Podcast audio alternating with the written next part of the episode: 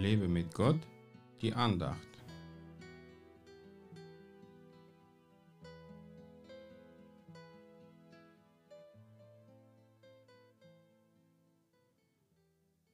Du aber sei nüchtern in allem, ertrage Leid, tu das Werk eines Evangelisten, vollbringe deinen Dienst.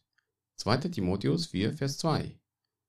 Dieser Vers wird in den Predigten heute selten gebraucht, denn es wird nicht so viel über das Leid gepredigt, sondern vielmehr über die Erlösung vom Leid. Aber solange wir nicht im Himmel sind, wird es in dieser Welt immer Leid geben. Ich musste im Leben auch oft leiden und nicht nur körperlich. Aber mein Tröster war und bleibt Jesus Christus. Ja, er hat mich von fast jedem Leid erlöst, aber unter manchen Dingen lässt er mich eben länger leiden, damit ich daraus etwas lerne oder lerne einfach das Leid zu ertragen. Ja, leiden muss auch gelernt werden. Wenn man unter etwas leidet und ständig jammert und klagt, ist das kein Zeichen des Glaubens.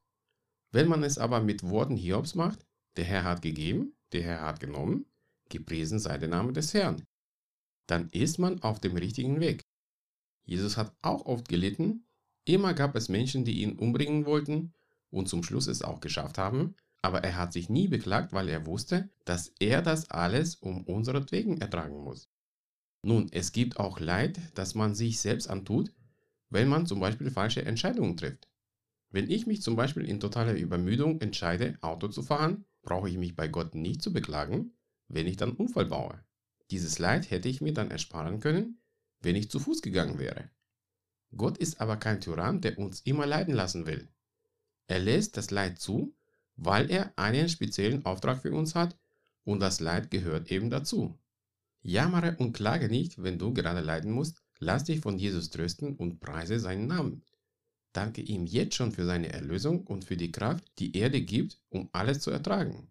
Diene dem Herrn auch im Leid. Gott segne dich.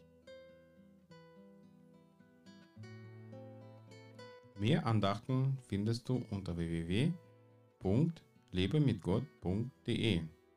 Ich freue mich auf deinen Besuch.